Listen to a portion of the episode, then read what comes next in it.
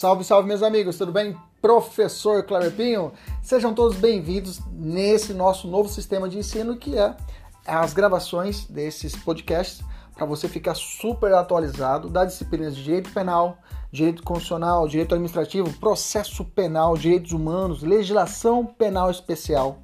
Tudo atualizado e focado para o seu concurso público e exame de ordem e, além disso, gratuita. São aulas completas. Inclusive, você pode assistir essas aulas pelo YouTube, no nosso canal, professor.kleberpinho. Kleberpinho com K. Fique à vontade, compartilhe, curta, nos ajude a engrandecer ainda mais o nosso canal. Um abraço, até mais. Tchau, tchau!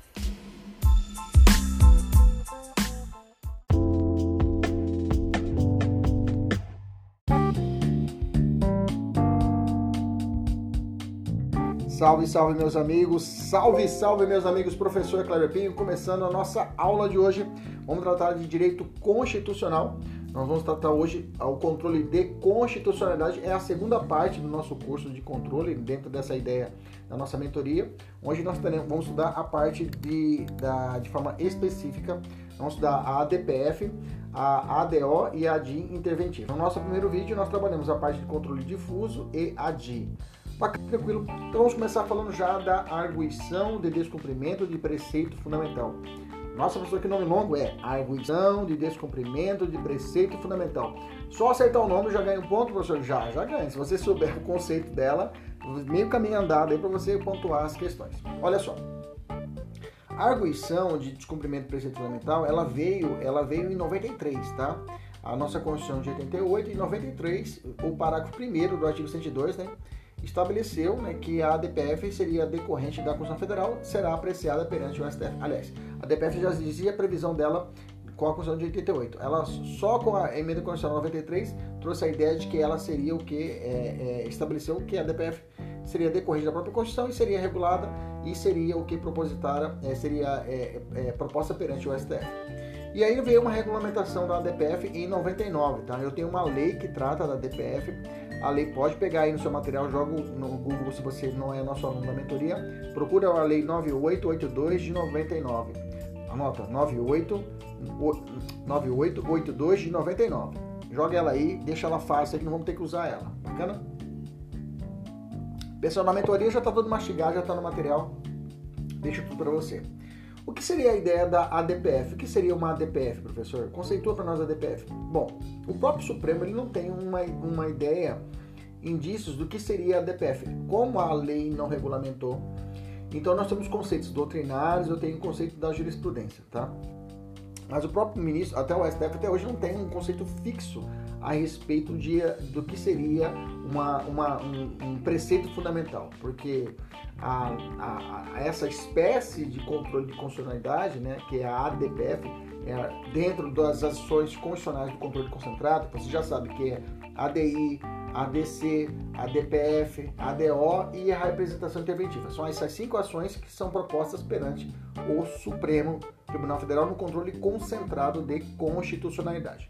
Bacana, tranquilo, maravilha. Então eu não tenho o que seria um preceito fundamental. O Supremo ele traz indícios do que seria um preceito fundamental. Então tem um julgamento da Rosa Weber da, de uma DPF, de, é, a DPF 400, 405 do Rio de Janeiro, em uma medida cautelar do Rio de Janeiro, né? houve uma medida cautelar nessa ação também, inclusive, que ela estabeleceu mais ou menos um, uma linha de raciocínio a respeito do que seria um preceito fundamental. Então seria o que? Por exemplo, o que seria um preceito fundamental? Seria o, o, as normas que, que, que positivam a separação, a separação e independência dos poderes. Primeiro de tudo é o artigo 60, parágrafo 4 as cláusulas pétreas, né? Voto direto, secreto, universal e periódico. Separação dos poderes, né? É, é, forma federativa de Estado e os direitos e garantias individuais. Bom, o 60 parágrafo 4 com certeza será a base dos preceitos para nós entendemos que seria uma, um, um preceito fundamental.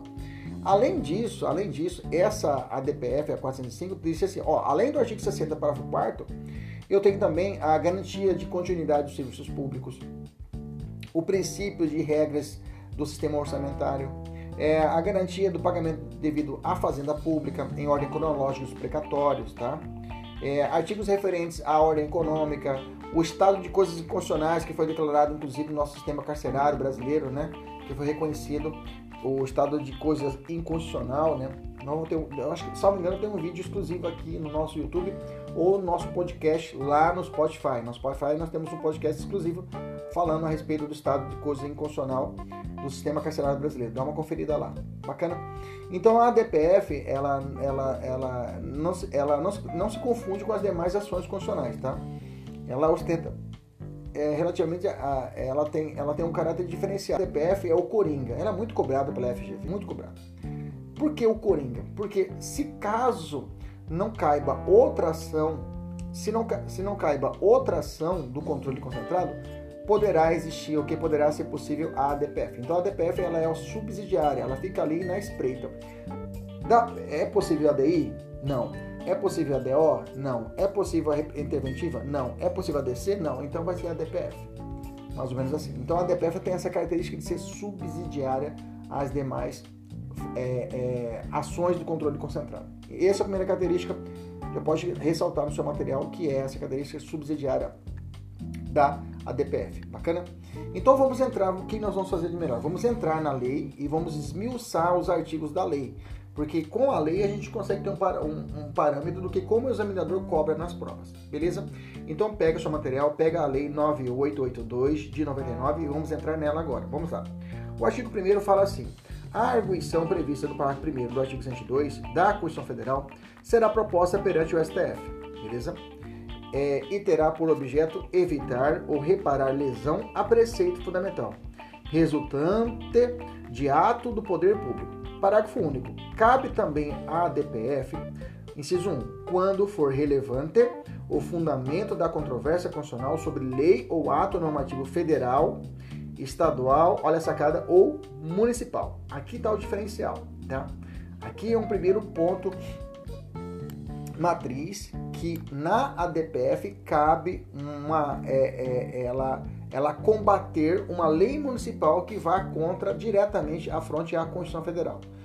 Quando nós estudamos a ADI, nós entendemos que existe controle dentro do estado, dentro dos estados e tem um controle federal. Ou seja, uma lei municipal que vai contra o estado, contra a Constituição estadual, cabe a, a forma de representação de inconstitucionalidade no âmbito estadual.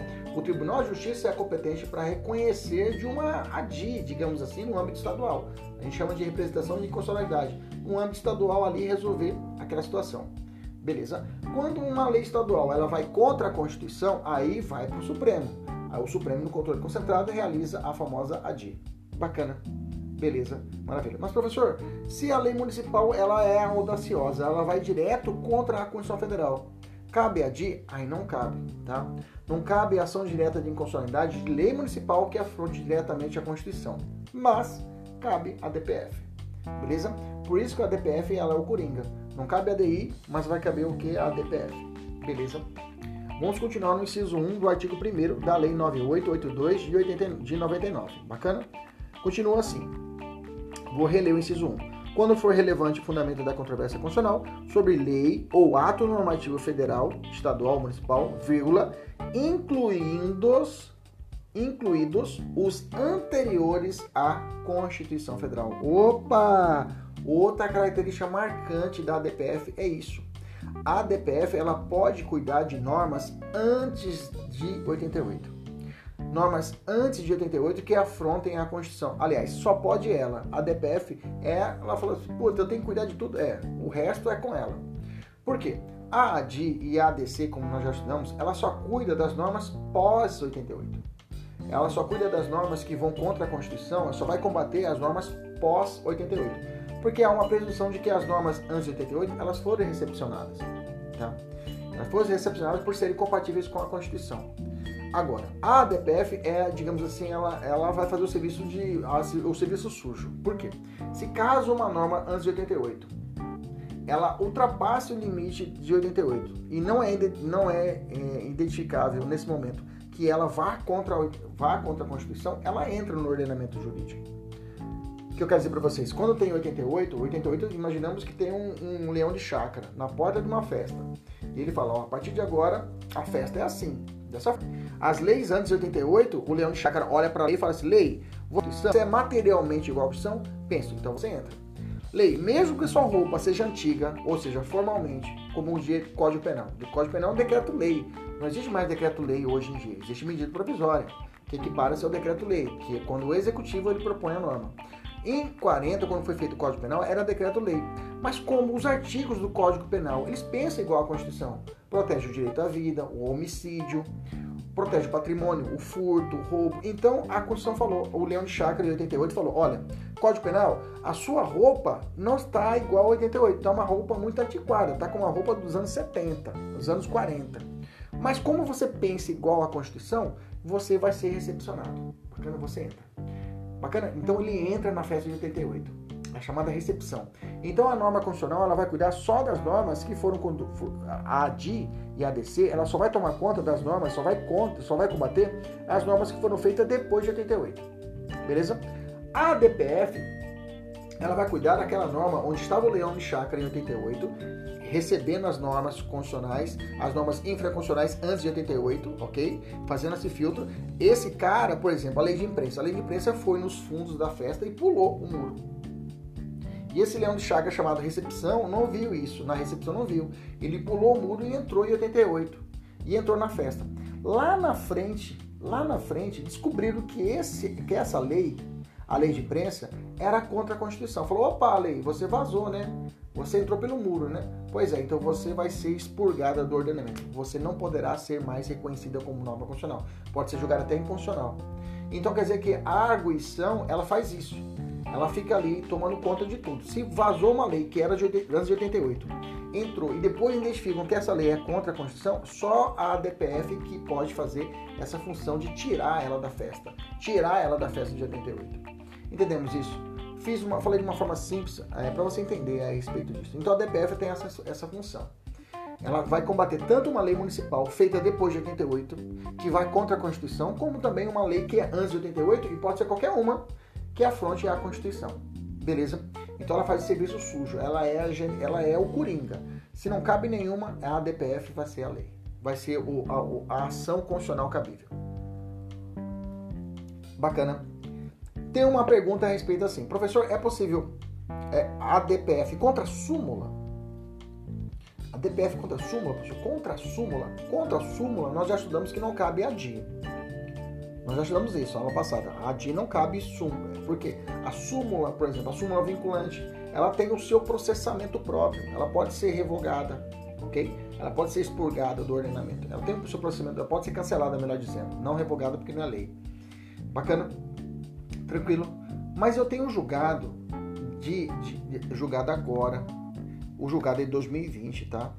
E foi julgado pela. É, é, é, foi uma DPF, foi a DPF 501, que discutiu a súmula 450 do TST, tá? A súmula 450 do TST. E questionaram: a DPF pode mexer com súmula? Pode trabalhar súmula? Porque a ADI, a ação direta de constitucionalidade, não pode enfrentar a súmula, não pode combater uma súmula. Nunca, não é objeto da ADI ou da ADC súmula, mesmo vinculante. Bacana? A DPF, que é essa que é o lixão, né? Ela mexe com tudo, ela é a geralzona, é o clínico geral, né?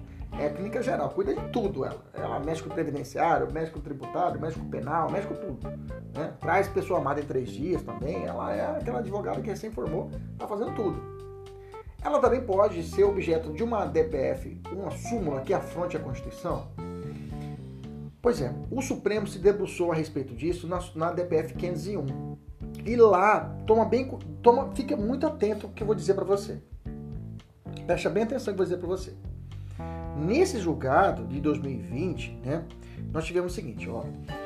O enunciado do artigo, da súmula 450 do TST, que é o Tribunal Superior do Trabalho, é uma súmula trabalhista, ela dizia assim: o enunciado previa que o trabalhador receberia as férias em dobro em caso de atraso do pagamento. Bacana? Para o relator, é incabível o emprego da DPF contra enunciado de súmula, né? Isso, o relator, o relator dessa ação falou assim, olha, olha, é uma DPF contra uma súmula, só que não, a gente mistura súmula. Súmula não é lei e tem processo próprio, então a gente não vai discutir. E esse é o entendimento do, do, do relator, né? Esse era o entendimento do relator. E na verdade o, é, era, era o relator isso, esse é o entendimento do relator. O governador, à época, interpôs um agravo regimental contra a decisão do relator e prevaleceu, no entanto, o voto divergente, né? que é do ministro Lewandowski. Lewandowski falou o seguinte, ó, é, ele julgou pelo provimento do recurso, né, do recurso do governador. Segundo ele, a precedência do Supremo entende ser cabível a DPF contra a súmula quando essas súmulas enunciam preceitos gerais abstratos. Então você vai gravar o seguinte. Desse modo, entendendo viável o uso da DPF como meio idôneo em controle concentrado para atacar o ato de poder público que tem gerado controvérsia judicial relevante completou o ministro, é, completou. Os ministros Marco Aurélio, Gilmar Mendes, Luiz Fuscar, Menucci e Dias Toffoli acompanharam o voto divergente. Então eu quero que você entenda o seguinte, né? Eu não vou entrar no mérito da, da 4, da 501, mas o que você quer, quer que você entenda. Se a prova, preste atenção, preste atenção, acorda. Se a prova falar assim, dentre as alternativas aponte o único, único objeto que não pode ser realizado em uma DPF. Letra A, Ato normativo, letra B, lei, lei antes de 88, lei municipal contra a Constituição, súmula. Você vai marcar súmula. Ok? Você vai seguir a regra. Mas, se o enunciado falar assim, e ele puxa a sua língua, conforme, aí é uma mais avançada, não vai cair na FGV, provas de OAB, não vai cair isso, tá? Pode ficar tranquilo. Cai na prova mais avançada, mas eu quero ensinar para você ter um passo a mais.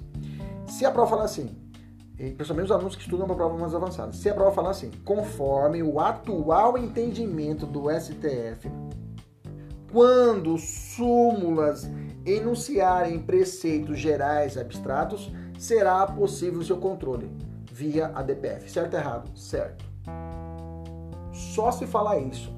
Se não trazer essa informação, você vai seguir a regra. Súmula não pode ser objeto de ADPF.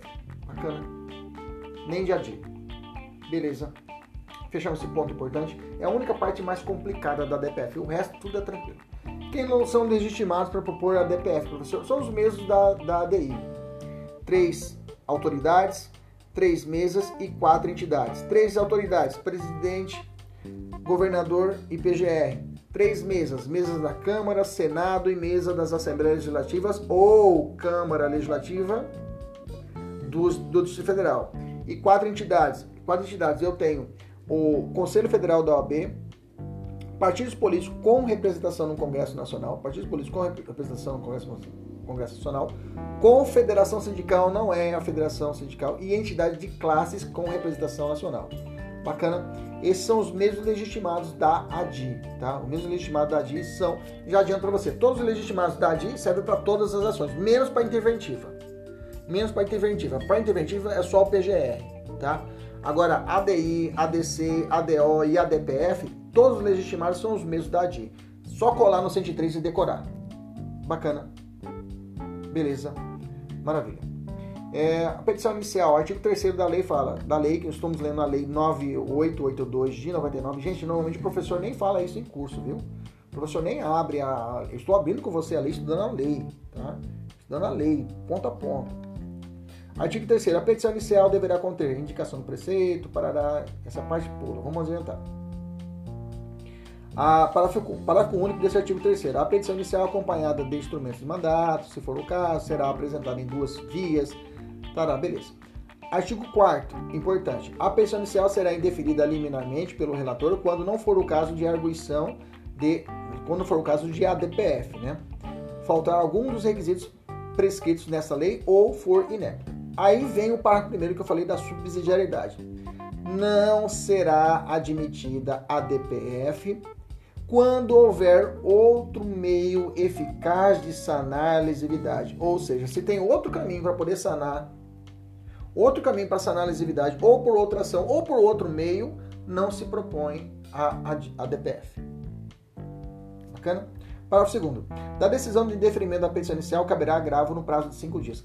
Anota isso aí, tá? Cabe, grifa isso aqui que cai em prova mais avançadas, tá? O prazo de agravo, tá? Subsidiariedade, como falei, o princípio que rege a ADPF é o princípio da subsidiariedade. Somente caberá a ADPF se não for possível outra ação ou outra medida judicial cabível. Cabe liminar a DPF? Cabe, tá? Artigo 5 O STF, por decisão da maioria absoluta, tá? Liminar a maioria absoluta. Seus membros poderá deferir pedido liminar na ADPF.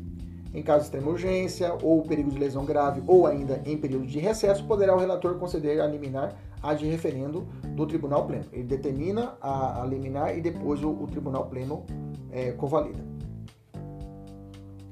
Parágrafo terceiro. A liminar poderá consistir na detenção de que os juízes suspendam o andamento do processo ou os efeitos da decisão judicial ou de qualquer outra medida que apresente relação com a matéria objeto da DPF, salvo decorrentes de coisa julgada.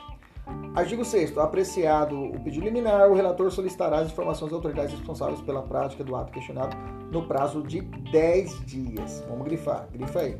Eu já vi prova pedir esse prazo, tá? Então, apreciado o pedido liminar, o relator solicita, apreciado quer dizer que ele pode deferir ou não. O depois, qual é o segundo passo? O relator da peça, vai ser o ministro do STF, ele solicita às, é, autoridades responsáveis pela prática do ato questionado de informações. Qual que é o prazo? 10 dias para informações. Bacana? Não é apresentar defesa, gente. É apresentar o que é informação. Lembra que no, no, no, nas ações constitucionais não tem é, réu e autor. Lembra disso? Não existe isso. Não existe partes. Parágrafo primeiro. Se entender necessário, poderá o relator ouvir as partes. Isso aqui é bastante. Isso aqui é bacana, tá? Alguém pode falar, professor, é, na DPF pode ser que é, o, o, o, o, ministro possa ouvir as partes, quem seja a arguição? Pode, pode colocar, tá? Eu falei para vocês que não tem partes, mas a própria lei colocou, né? Poderá o relator ouvir as partes. Não tem partes, né? Foi até uma questão técnica da lei, né? Mas tudo bem. No processo, quem seja a arguição, requisitar informações adicionais, designar perito. Olha, na DPF é possível designar perito, igualzinho lá na DI também, tá? Ou comissão de peritos que emita parecer sobre a questão ou ainda fixa, fixar data para declarações e audiência pública pessoas com experiência e autoridade na matéria. Bacana, beleza? Então é possível. Audiência pública é possível também, não, não é audiência de instrução e julgamento, audiência pública, atenção, tá? Fique atento ao termo. Ao termo às vezes eu olho para cá, mas é para cá, né? Às vezes eu olho para cá, aí fico olhando, parece que eu tô olhando, é, para a câmera jumento, aqui, aqui, a câmera tá aqui. Bacana, beleza? Ali, olha para nós. Aí, tem, uma, tem aqui uma imagem de Nossa Senhora bem atrás aqui de mim, fica, fica me olhando. Toda vez que eu faço uma oração, para que eu possa falar as coisas certinho, para que eu não possa errar. Te me dê sabedoria para que eu possa te passar a forma mais fácil para você entender e você conseguir seu objetivo, né? seu sonho. Volta para cá, beleza. espero que você pense isso também. Antes de começar a sua, a sua, a sua manhã, quando você começar a estudar, faça uma pequena oração, né? Não estou falando em qualquer religião, qualquer religião, independente de religião, ou você não crê, ou você crê uma pessoa superior, eleve seus pensamentos a uma pessoa superior a Deus e pense, pede para ele a sabedoria, para que te ajude nesse dia da sua manhã, ajude nos seus estudos, para que você consiga entender a matéria. É, bastante, é, é bacana essa concentração, tá? Fica a dica aí. Bacana? Beleza? Artigo 7 Decorrido o prazo de, infra... de... Ah, professor, mas eu não acredito em Deus. Não tem problema, tá? Ah, eu acredito no capeta. O problema é seu. Você vai, você vai pro inferno. Mas tudo bem, beleza. Eu vou rezar pela sua alma, tá? Vamos continuar. Artigo 7 que é Estado laico, né? Cada um tem que acreditar no que quer. Se você acredita no capeta, fazer o quê? Artigo 7 Decorrido o prazo das informações, o relator lançará o relatório para. Artigo 8 importante. Vamos lá. Grifo 8 Grifo 8 aí. Da decisão de, sobre a, a DPF, somente será tomada se presentes na sessão pelo menos dois terços dos ministros. Grifa aí, viu, gente? Não é a maioria absoluta. Cuidado. A liminar é a maioria absoluta. A decisão da DPF é dois terços dos ministros. Bacana? Liminar, maioria absoluta. De, é, é, decisão, dois terços. Grava, tá? Artigo 10. O 10 eu vou chamar a atenção no parágrafo 3 A decisão terá eficácia contra todos e efeito vinculante relativo aos demais órgãos do poder público. Lembra disso? Falei lá passada. Professor, a decisão do controle de constitucionalidade, ele afeta o legislativo? Lembra? Apenas na função atípica. Não afeta o poder legislativo na sua função típica de legislar. Bacana? Beleza? Pode ser até que, eu, eu, que seja declarada é, a inconstitucionalidade via arguição, via DPF de uma norma, mas o legislativo não está engessado. Ele pode fazer uma mesma lei da decisão que foi dita, uma, da lei que foi considerada inconstitucional. Eles podem fazer outro projeto de lei da mesma matéria, se for o caso, não tem problema nenhum. E o Supremo também pode mudar o entendimento. Não vincula o plenário para uma futura decisão, porque o Supremo pode voltar atrás. Entendeu? O Supremo pode voltar atrás e falar: não, nós falamos antes, mas agora a gente mudou a ideia. Pode fazer isso? Pode. Tá? Artigo 11. O artigo 11 vai falar o seguinte, ao declarar inconstitucionalidade, né, é, ah tá, o artigo 11, escreva em cima do artigo 11 aí, escreva em cima, escreva, quero que você escreva aí, escreva em cima do artigo 11, escreva modulação dos efeitos, coloca lá, modulação dos efeitos. Ah, professor, modulação dos efeitos é aquilo que você falou, é o jeitinho, né? É o jeitinho. Lembra da modulação? Faz assim, ó, pra você lembrar. Quando você viu a prova, alguém falando modulação, você faz assim, ó. Ah, é o jeitinho, dá uma dançadinha na cadeira. É o jeitinho. É o jeitinho, isso mesmo.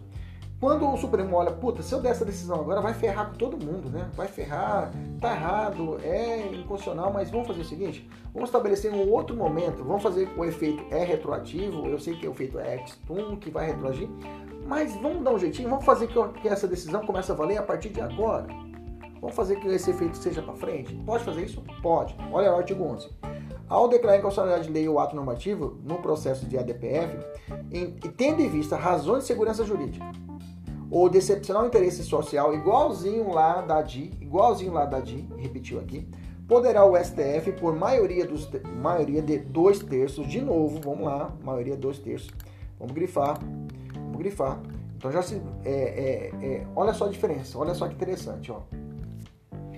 Na decisão definitiva do Supremo é pelo menos dois terços. Pelo menos dois terços. Você está comigo? Artigo 8 Olha lá a palavrinha. Olha só como estou sendo cirúrgico com você. Lá no artigo 8 Pelo menos dois terços. Olha aqui no artigo 11. A modulação. Por maioria de dois terços. Maioria. Não é pelo menos. Não por ou dois terços cravado. É maioria de dois terços. Então a maioria da votação tem que ser dois terços e não por menos. É termo. Ah, professor, é português. Então grava aí no português. Cuidado com essa diferença. Um é pelo menos e o outro é por maioria. Grava isso aí que já está ótimo de seus membros restringir os efeitos daquela declaração ou decidir que ela só tem eficácia a partir do trânsito julgado ou de outro momento que venha a ser fixado. Então é possível a modulação dos efeitos na DPF? É possível. Da decisão da DPF cabe recurso? Não. A decisão da DPF do Supremo, ela é irrecorrível, tá? E não podendo ser objeto de ação rescisória. É possível só, eu falo recorrível, mas é possível os embargos de declaração. Né? Mas declaração de praxe é possível. Artigo 13. Caberá reclamação. Reclamação, gente. Toda vez que tem uma decisão do Supremo, toda vez que eu tenho uma súmula do Supremo, e o poder público não está cumprindo, eu posso ir lá bater o dedo, na, bater a porta, bater a, a, a, na porta do Supremo. Seguinte, ó, lá no Mato Grosso o pessoal tá ó cagando para sua decisão. Como assim? Tá cagando? É, tá, ó, tá cagando o senhor. Eu posso levar essa questão ao Supremo via reclamação constitucional posso levar essa matéria para o Supremo através de reclamação. Eu sozinho, é, eu sozinho, você, você também pode. Ah, você pediu lá, vamos exagerar, nepotismo, apareceu nepotismo e o pessoal no município tá tudo. Teve a DPF, tem a, a, a, a, súmula vinculante, a súmula está cumprindo, opa, vou lá no Supremo, bato a pau. Ó, Supremo, tem a sua súmula vinculante? Tem. Pois é, o pessoal tá cagando você não, tá nem aí pra sua súmula. Reclamação, tá? A reclamação a gente vai ver inclusive no nosso próximo encontro, tá? Reclamação constitucional e vem caindo bastante reclamação. Então vamos dominar a reclamação, mas você já sabe, é o instrumento de caguetar, de levar o conhecimento do Supremo que o, o, os, os, o poder público tá, não tá nem aí pra decisão do Supremo. Bacana, tranquilo. E aí eu fiz um resuminho da, da, da logo em seguida, eu fiz um resuminho, né? Ah, importante. É possível amicus curiae dentro da, da DPF? O que é amicus curiae? É a entrada de terceiras pessoas para que possam participar, né? Digamos que tem uma, um, alguma, alguma, alguma matéria que seja de grande relevância nacional, né? grande repercussão nacional, e aí é admitido a participação de terceiras pessoas que não são partes do, digamos, não seriam partes do processo, né? Não seriam afetados com a decisão, mas estariam ali participando de forma a poder trazer informação ou alguma expertise a respeito do assunto. Então é possível o amicus curiae, tá? É possível que a DPF declare inconstitucionalidade de uma norma, já falei isso, né? Medida liminar, já falei. A medida liminar vai ser para suspender, né, o ato julgamento. Legitimados meios da DI, cabimento lei pré-constitucional, lei municipal, revogadas, eficácias exauridas. Não cabe a DPF de veto presidencial, tá? Cuidado, tá? E súmulas do STF, né? Desde que a súmula não, não se preceitos gerais abstratos. Já falei isso aqui, já coloquei aqui separadinho já, tá? Veto presidencial não cabe a DPF, tá? Já vi prova perguntar se é possível a DPF de veto. Não cabe, tá? A decisão de mérito terá efeito erga omnes, né, com efeito é retroativo, né, sendo possível a modulação, já falei para vocês. Estou falando do resuminho, rápido, né? Da decisão é, é irrecorrível da decisão da EPF, não cabe a rescisória, mas cabe os embargos de declaração. Fungibilidade, ah, tá. é possível também o princípio da fungibilidade de, a, a, DPF, dentro das ações constitucionais, é possível o princípio da fungibilidade. O que é a fungibilidade? Quando houver uma dúvida razoável na escolha de qual ação processual, se é ADI, se é ADC, se é DPF, eu posso entrar com a DPF e o Supremo entender que aquilo ali é uma ADI e converter em ADI se tiver, é claro, essa dúvida razoável, né? E na escolha do procedimento. É possível, então, o, juiz, o Supremo reconhecer que você entrou de forma errada, você interpretou de forma errada e aceitar a, no, a, aquela ação constitucional do formato correto, digamos assim. Bacana, tranquilo? Vamos fazer a questão. Primeira questão. A ADPF, como uma das ações de controle de constitucionalidade do controle constitucional brasileiro, vem para suprir uma lacuna e garantir que a efetividade e obediência à Constituição Federal se materialize. Sobre o tema, tendo por referência a Lei 9882 de 99, sabe-se que a decisão sobre a ADPF somente terá será tomada se presente na sessão pelo menos, vamos lá, 3 quintos dos ministros, metade, três quartos, dois terços ou um terço. Fixamos bem, fixamos bem na matéria, dois terços, né? Ficamos bem na matéria, letra D. Fixamos bem na matéria, letra D, dois terços, né? Pelo menos, né? Pela maioria de dois terços é a modulação. Pelo menos dois terços é a decisão. E maioria absoluta é a liminar. Bacana, fechou aí, não erra mais. Não erra mais. Vamos pegar uma pesada aqui, vamos lá. Numerosas decisões judiciais contrariando portarias e órgãos ambientais e de comércio exterior concederam autorização para que sociedades empresariais pudessem importar pneus usados. Bacana. Bem que pneus usados já tem uma decisão do Supremo quanto a isso, né? Sobre a importação de pneus, né? e é vedado, digamos assim. Diante disso, o presidente da República ingressa com a DPF, sustentando que ele é legitimado presidente? É, legitimado. Então fechou. Ele é legitimado para a DIN, então ele pode entrar para a DPF. Perfeito, vamos continuar. Então tá certo até aqui. Sustentando que tais decisões judiciais autorizativas da importação de pneus usados teriam afrontado o preceito fundamental representado pelo direito à saúde e a um meio ambiente ecologicamente equilibrado. Perfeito, perfeito. A partir do caso narrado, assinala a alternativa correta. Letra A. A ADPF não se presta para impugnar decisões judiciais, pois seu objeto está adstrito às leis ou atos normativos. Lembra que eu disse para vocês que a DPF ela, ela não tem um conceito fechado a respeito disso. Então não posso dizer que ela não pode contrariar a decisão judicial, ok? É, é, então continua assim: seu objeto está adstrito às leis ou atos normativos federais, estaduais, de caráter geral e abstrato, assim entendidos aqueles provenientes do Poder Legislativo em sua função legislativa. Não somente isso. Ato no governo pode ser. Hoje discute, tem até uma DPF perante o Supremo que tramita a respeito da inoperância do, poder, do governo federal para o tratamento do Covid, entendeu? Há uma DPF quanto a isso, pelo trabalho perante as ações de Estado. Há também uma ação direta de responsabilidade por omissão também. Bacana? Beleza? Letra A tá fora. Letra B, ativo evitar ou repassão a preceito fundamental, resultante de ato do poder público. Perfeito. Ainda de efeitos concretos ou singulares. Perfeito. Logo, pode impugnar decisões judiciais que violem preceitos fundamentais. Está certo. Da, da Constituição, desde que observada a subsidiariedade no seu uso. Bacana. Eu posso confrontar a decisão judicial? Pode. A DPF pode. Bacana. Beleza. A letra B está mais bonitinha. Letra C. Embora as decisões judiciais possam ser impugnadas pela DPF, a alegada violação do direito à saúde a um meio ambiente ecologicamente, ecologicamente equilibrado não se insere no conceito de preceito fundamental, conforme o rol. Não, não tem uma. Não existe essa, esse rol de preceito fundamental estabelecido pela, pela lei. Bacana? Beleza? Quem está chegando agora, pega a lei 9882 de 99. Vamos estudar juntos aí a DPF. Estamos terminando, já estamos fazendo exercício, tá? Depois você assiste essa aula aí na nossa gravação. Beleza? Vamos continuar aqui. É, Fernanda, um abraço. É, os outros alunos que chegaram agora aí, um abraço. Vamos continuar aqui. É, a ADPF não pode ser admitida, pois o presidente da República, na qualidade de chefe do executivo, não detém legitimidade, está fora. Aí você já arriscou. Se a gente treina, você, opa, o presidente tem legitimidade, a D já ficou fácil. Entendeu? Se for, é assim, por isso que eu falo que o aluno que passa no exame de ordem, que passa em concurso público, é aquele que você precisa saber tudo. Você tem que saber grande parte daquela matéria, porque com isso vai te dando instrumentos para você ir anulando as alternativas e você chegar à alternativa correta. Nesse, nessa questão, letra B é a correta. Veja, uma questão de 2019 da FGV, pesada, viu? Pesada. Mas se você saber os básicos, os preceitos básicos, você mata a questão. Vamos fazer mais uma. Sobre a DPF, de, uh, sobre a arguição de descumprimento do preceito fundamental, assinale a alternativa correta. Letra A. Trata-se de hipótese de controle, controle de difuso. Não, difuso. Controle concentrado. Não confunda. Controle difuso é outra coisa.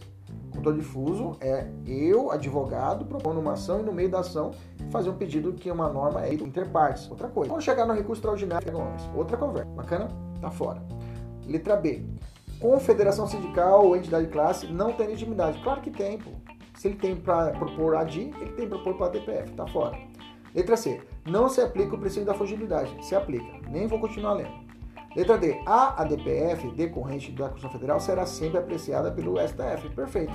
A ADPF não pode ser analisada perante o Tribunal de Justiça. Não tem ADPF para Tribunal de Justiça, viu, gente? Não tem ADPF para ADPF. Tem a ADI, que é a representação de inconstitucionalidade do âmbito estadual, mas para a ADPF só lá no Supremo. Alternativa correta letra D. Nem continuar lendo, seguirei, tá? Mato aqui. Vamos fazer mais uma, uma pesadona da FGV. Vamos lá. A Lei Z, elaborada recentemente pela, pelo Poder Legislativo do município M, foi promulgada e os efeitos regulares após a Câmara Municipal ter derrubado o veto aposto pelo prefeito. Bacana? A peculiaridade é que o conteúdo da lei é praticamente idêntico ao de outras leis que foram editadas em milhares de outros municípios, o que lhe atribui inegável relevância. Inconformado com a derrubada do veto, o prefeito do município M, partindo da premissa de que a Lei Z possui diversas normas violadoras da ordem constitucional federal, pretende que sua inconstitucionalidade seja submetida à apreciação do STF. Você está comigo? Prefeito está inconformado. A partir das informações acima, assinale a alternativa correta. Vamos lá? Letra A. O prefeito do município M, como agente legitimado pela Constituição Federal, está habilitado a propor a DPF. Para, para, para, para. Prefeito não tem legitimidade para propor a DPF. Está fora.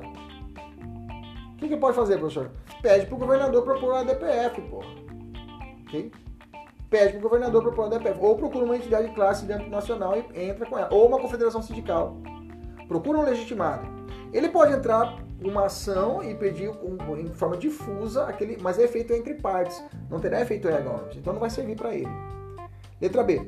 A temática pode ser objeto de ADI ou de arguição de descumprimento do preceito fundamental. Bom, a lei é municipal, perfeito? Se a lei municipal não cabe a DI. Se a lei municipal não cabe a DI. Então tá fora. Letra C. A lei Z não poderá ser objeto de ação pela via concentrada perante o STF, já que, de acordo com o sistema de controle de constitucionalidade adotado no Brasil, as, os atos normativos municipais só podem ser objeto de controle caso utilize a via difusa. Tá fora. Lei municipal que afronte a Constituição, eu posso provocar o STF através da fala. Fala! A DPF. Perfeito. Letra D. Os dispositivos normativos. Acorda, pô! Da Lei Z, sem desconsiderar a possibilidade de ser realizado o controle incidental pela via difusa, pode ser objeto de controle por via de ADPF, se proposta por qualquer dos legitimados do artigo 103 da Constituição Federal. Acabou. Acabou. Letra D. Beleza? Chega da ADPF. Vamos andar. Vamos falar de ADO. Vamos lá. Primeiro vamos para a Constituição Federal. O que a Constituição fala da ADO? A ADO fala assim a Constituição. Artigo 103, parágrafo 2 Declarada inconstitucionalidade por omissão de medida para tornar efetiva a norma constitucional, será dada ciência ao poder competente para a adoção das providências necessárias e se tratando de órgão administrativo para fazê-lo em 30 dias. Bacana. Beleza? Então eu tenho duas situações aqui. Eu tenho uma ADO para com função legislativa e outra para uma função administrativa. Se for administrativa, eu ponho o prazo, 30 dias. Professor, o que é ADO? Calma. Então vamos lá. A ADO não existia até 2009 regulamentada, tá? Ela, ela foi, ela não tem uma lei própria, como acontece para a DPF, que foi regulada em 99, ok? 1999. Em 2009 foi feita, foi editada a lei 12.063 e nessa lei falou, olha, vamos abrir a lei lá da ADI, que é a lei 9868 de 99, vamos abrir lá e vamos encaixar nela lá um capítulo, um capítulo 2A a respeito da ADO. Então a ADO ela foi de carona, ela entrou na lei da DI e ficou lá dentro do capítulo dela. Então ela não tem uma lei própria. Abriu-se a lei da DI, a 9868, e encaixou lá um capítulo 2 da ADO e falou: fica por aí. Bacana? Então o que seria a ADO? Até o nome fala ação direta de inconstitucionalidade por omissão. A inconstitucionalidade, ela não, ela não se dá apenas pela ação, ela também pode se dar pela omissão do poder público. Quando um legislativo, quando o legislativo ele não regulamenta uma norma de eficácia limitada, ou seja, aquela norma que exige, necessita de uma norma para sua regulamentação, para sua efetividade, para surtir seus efeitos plenos, quando o legislativo não o faz, Nesse caso, eu tenho que uma hipótese de, de, de, de síndrome da inefetividade, das normas constitucionais. Ou seja, quando a Constituição determina, confere um direito, o legislativo fica dormindo em berço esplêndido. O legislativo não regulamenta aquele direito constitucional. Quando ocorre esse delay, quando ocorre esse delay, a pessoa que, que foi está sendo afetada ou o grupo tem dois caminhos. Ou propõe de forma individual ou coletiva o chamado mandato de injunção, ou propõe a ADO. A ADO é um, ela, é âmbito, ela é um caminho mais espinhoso, pelo fato que ali você tem que procurar um legitimado. E o legitimado vai direto ao, ao Supremo. Já a mandada de injunção eu posso pedir para um, um judiciário, para um juiz, né, para um juiz determinado, se for, se for forma individual, para que ele possa o que é, conferir aquele direito. Ou se for na forma coletiva, que hoje é possível, forma coletiva hoje é possível por uma interpretação do Supremo extensiva pelo mandato de segurança coletiva, que seja proposta diretamente no Supremo e aí dá eficácia, digamos assim, erga omnes. Os remédios constitucionais, incluindo o mandato de junção, nós será objeto de uma aula específica a respeito disso, tá? Acompanhe aqui no nosso canal, nós temos uma aula específica a respeito de cada, cada remédio constitucional. Bacana? Somente os quatro, né? Os quatro principais que a Constituição determina Mandado de segurança habeas corpus sabe as datas e mandado de junção. E também a ação popular para alguma parte da doutrina. Bacana. Beleza. Então vamos entrar na ADO. A ADO fala assim, o capítulo 2A, que foi inserido na lei de Adim, fala assim. Artigo 12A. Podem propor a ADO os legitimados a propositura são os 103.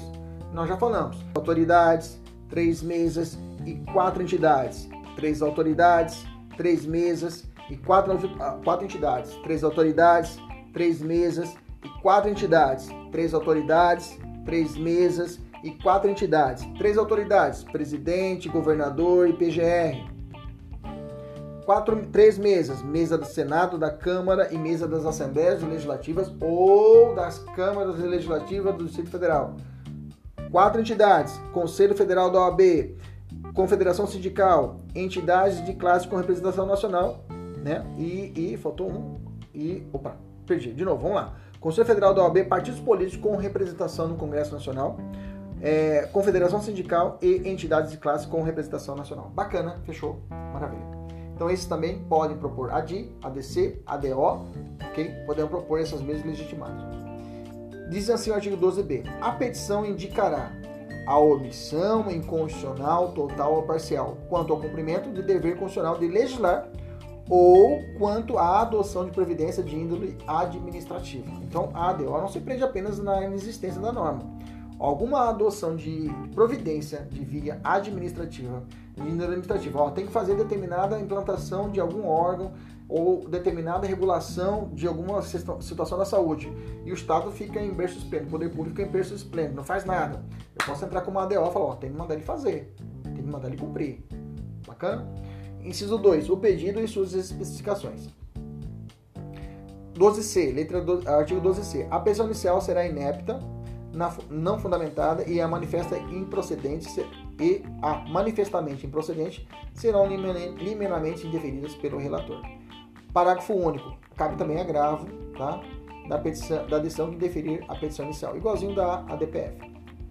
Artigo 12d proposta ADO não se admitirá a sua desistência, igualzinho à ADI. Bacana? Beleza? Na DPF também não é possível. Todas as ações de controle. Entrou, não pode desistir, tá?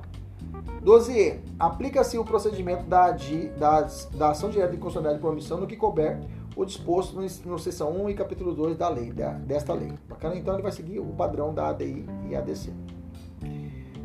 Parágrafo 2 chama atenção no parágrafo 2 do artigo 12e.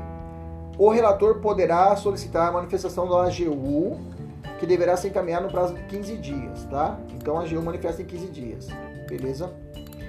E parágrafo 3 o PGR, nas ações em que não for autor, terá vista do processo no prazo de 15 dias também, tá? Após o decurso do prazo de informação. Artigo 12F, vai tratar das medidas cautelares, tá? Em caso de excepcional urgência e relevância à matéria ou matéria, o tribunal pode, por decisão de maioria. Opa, tá ficando fácil. E para medida cautelar, ora, maioria absoluta. Para DC, maioria absoluta. Para DPF, maioria absoluta. Para DO, maioria absoluta. Então, fechou. Todas as medidas são o quórum necessário é a maioria absoluta. Beleza? Se o examinador colocou dois terços, já sabe, medida cautelar em ação de controle é. Se colocou dois terços, está errado. Dois terços é a decisão final. Por menos, pelo menos dois terços. Bacana? Vamos continuar. Poderá conceder. Beleza. A medida cautelar poderá consistir na suspensão. Parágrafo 1 do artigo 12F. Vem comigo.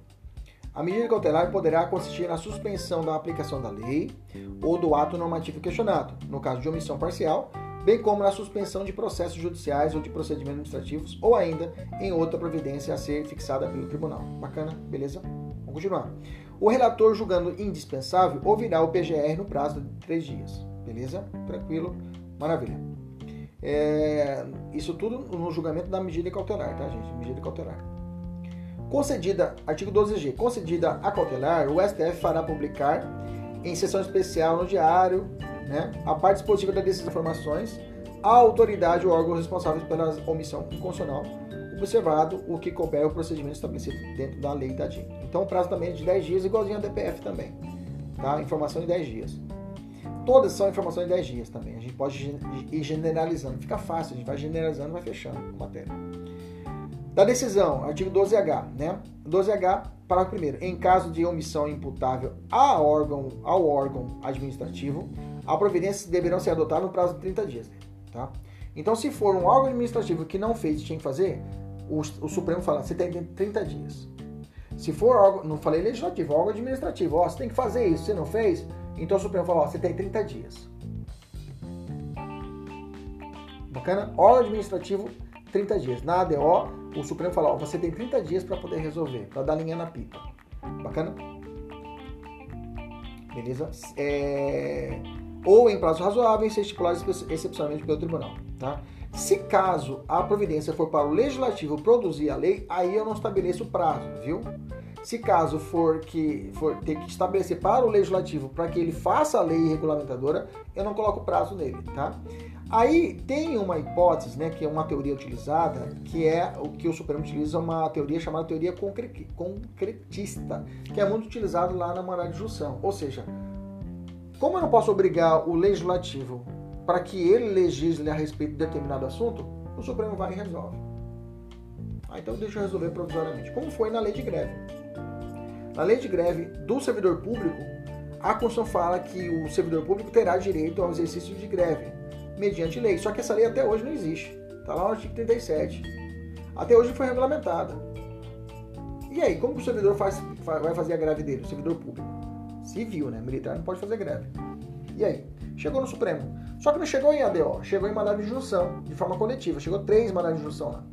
O Supremo aplicou a teoria concretista. Bom, vamos fazer o seguinte. Já como eu não posso amarrar e puxar o legislativo aqui para ele resolver fazer essa lei, ou botar prazo para ele, porque senão seria uma interferência direta no controle da, da interferência entre os poderes, nós vamos resolver, vamos dar um jeitinho. E aí o Supremo, inclusive, nessa decisão falou o seguinte, olha, vamos usar a lei de greve do particular, do seletista. Enquanto não existia a lei de greve do servidor público, você usa aquela lá. Beleza? E resolveu. E hoje se utiliza a lei do particular enquanto não existe a lei. O, o Supremo, ele agiu. É chamada teoria concretista. Ele dá jeito, ele resolve. Bacana? Então, inclusive, então, como eu disse lá no começo da aula, tá? Quando ocorre uma omissão do legislativo, eu tenho dois caminhos, ou a ADO ou a humanidade de junção. Para poder fechar esse ponto da nossa matéria, a respeito dessa, desse ponto da ADO, eu fiz uma tabela para diferenciar a ADO da, da, do humanidade de. ADO, previsão constitucional, está lá no artigo 102, inciso 1, letra A. E o, o, o, a humanidade de artigo 5 inciso 56. Bacana? O objeto. O objeto da ADO são normas constitucionais de eficácia limitada e princípios institutivos ou programáticos que não foram regulamentados, ou qualquer omissão do ato, ato do poder público. A humanidade de junção é a falta de regulamentação de normas que tornem inviável o exercício dos direitos da liberdade, nacionalidade, soberania e cidadania, ou seja, são normas direcionadas para isso que não foram reguladas. Mas veja, não é qualquer norma, tem que ser norma que trate de direito à liberdade, nacionalidade, soberania e cidadania. Então, se não tratar de liberdade, não tratar de nacionalidade, não tratar de soberania ou cidadania, não é possível você propor mandato de junção. Legitimados para a ADO, todos os 103. Para o mandato de junção, qualquer pessoa física ou jurídica. Competência na ADO, só o STF, controle concentrado, concentra no Supremo e na, e na mandado de junção. Vai depender da autoridade, tá? Encarregada de regulamentar a norma. Se caso a autoridade for federal, eu vou bater lá no Supremo. Bacana? Efeito da decisão quanto à omissão, é, é, é, é, se a omissão for administrativa, lá na DO, se, como eu disse, se a omissão foi o, o poder público a administração pública, eu dou prazo, 30 dias para resolver. Se for o legislativo, eu não dou prazo, tá? Não há prazo legal para sanar a omissão, tá? É, é, então, é, tem uma, uma DIN, a DIN 3682, que tem um prazo, mas a regra é que quando a omissão, eu só vou advertir o legislativo, falar, ó, tem que fazer, tem que curar essa omissão aí.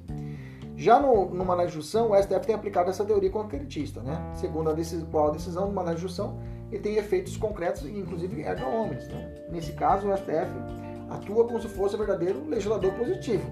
Se o legislativo não quer fazer, então eu faço. Eu vou agir como legislativo. Bacana? A teoria concretista é isso. Então, por isso que é mais viável você entrar com uma na junção do que entrar com uma, uma ADO. Entendeu? Por isso que é mais prático você entrar com uma na junção de forma coletiva, se for o caso, o Supremo já tem com a, de forma analógica ao mandado de segurança coletivo e resolve logo e pronto. Fechamos a DO. Fechamos a DO. Vamos avançar. O último bloco da nossa aula de hoje é a representação interventiva. É a última ação de controle de constitucionalidade, é a única, a última ação que vai ser proposta lá no Supremo. Já vimos a ADI, ADC, ADPF, ADO e aí nós temos a representação interventiva. Como o nome propriamente diz, né, alguns chamam representação interventiva ou ação de representação interventiva por inconstitucionalidade, ela está presa, atrelada às situações da intervenção federal propriamente dita. Se prende às situações da intervenção federal. Por isso que o único legitimado é o PGR, que é o Procurador-Geral da República. Então, o artigo 18, cabeça da Constituição Federal, estabelece a própria estrutura administrativa. Né? Então, compreende que os estados, é, os estados da União Federal e os municípios são autônomos, né? Eles rendem a sua soberania para a soberania existente, que é a República Federativa do Brasil. Ou seja, os estados, os membros, os entes federativos não são soberanos, são autônomos. O que é, é soberano é a República Federativa do Brasil. Ok? Beleza? Então, nessas situações, em situações de anormalidades, né? É, é possível que a União ela possa intervir nos estados, né?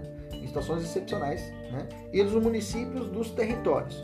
E os estados podem intervir nos seus municípios. Bacana? Os estados intervêm nos municípios e a União intervém nos estados, no DF e nos municípios dos seus territórios. Bacana? Então são as possíveis chamadas situações de, de, de anormalidade, que são as chamadas é a, é a situação de intervenção federal que ocorrendo intervenção federal, inclusive eu não posso nem mexer na Constituição Federal. Bacana?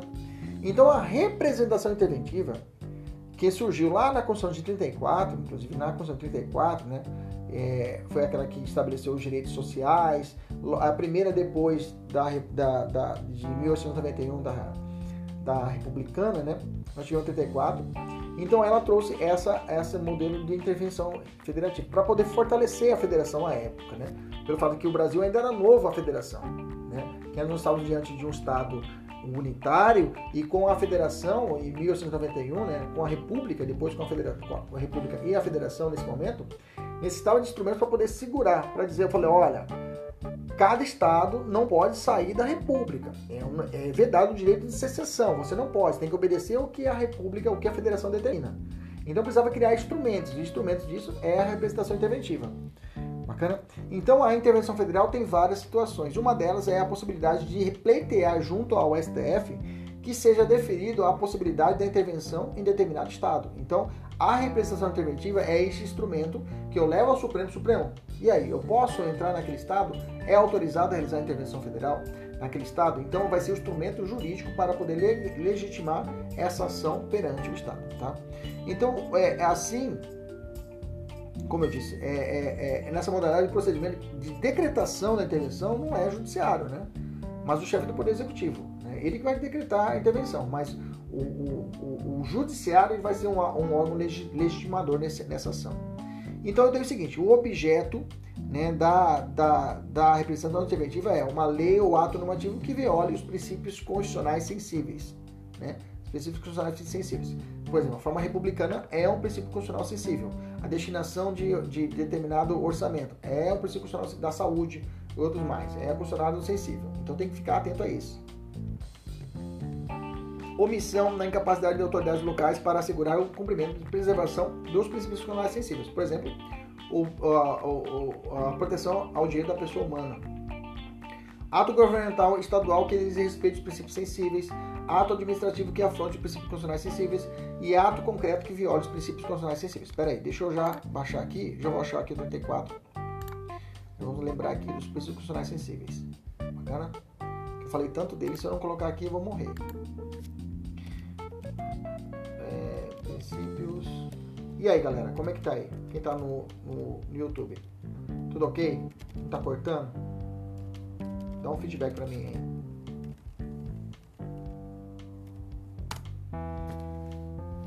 Quem tá chegando aí sempre no vídeo, aula, gravação dos vídeos, normalmente às, é, às 6 da manhã e às 7h30, tá? Se você quiser nos acompanhar aí assistindo as aulas, elas ficam abertas das 6 da manhã. A gente faz a gravação às 6 da manhã todos os dias, segunda a sexta, né? Isso quando é, eu não gravo antes. E aí eu tenho também a possibilidade de nós fizemos a revisão na parte noturna, às 17, às 19h30. Né? Só na quinta que a gente faz às 21 Beleza, já fiz aqui, vamos voltar aqui para a aula. Vamos voltar aqui. Princípios constitucionais sensíveis vão estar no artigo 34. Eu sabia o 34, precisava só o inciso. Né? E faz assim, os princípios constitucionais sensíveis está escrito assim, pega o 34, inciso 7. Tudo que ocorrer uma afronte, uma afronta ao 34, inciso 7, poderá ser provocado o Supremo através da representação e aí ser declarado a possibilidade de intervenção federal. Olha lá, assegurar a observância dos seguintes princípios constitucionais. Inciso 7. Letra A. Forma republicana, sistema representativo e regime democrático. Se o Estado estiver afrontando isso daqui, é possível a declaração da intervenção. Né? Direito da pessoa humana, autonomia municipal, prestação de contas da administração pública direta e indireta. Né? Ah, que mais? A aplicação do mínimo exigido na receita resultante e impostos estaduais compreendida e proveniente de transferência na manutenção e desenvolvimento do ensino e nas ações de, serviços públicos de saúde. Então, todas essas são hipóteses em que violados poderá ser provocado o Supremo em algumas hipóteses e aí ser determinado a intervenção nesse estado. Beleza? Tranquilo?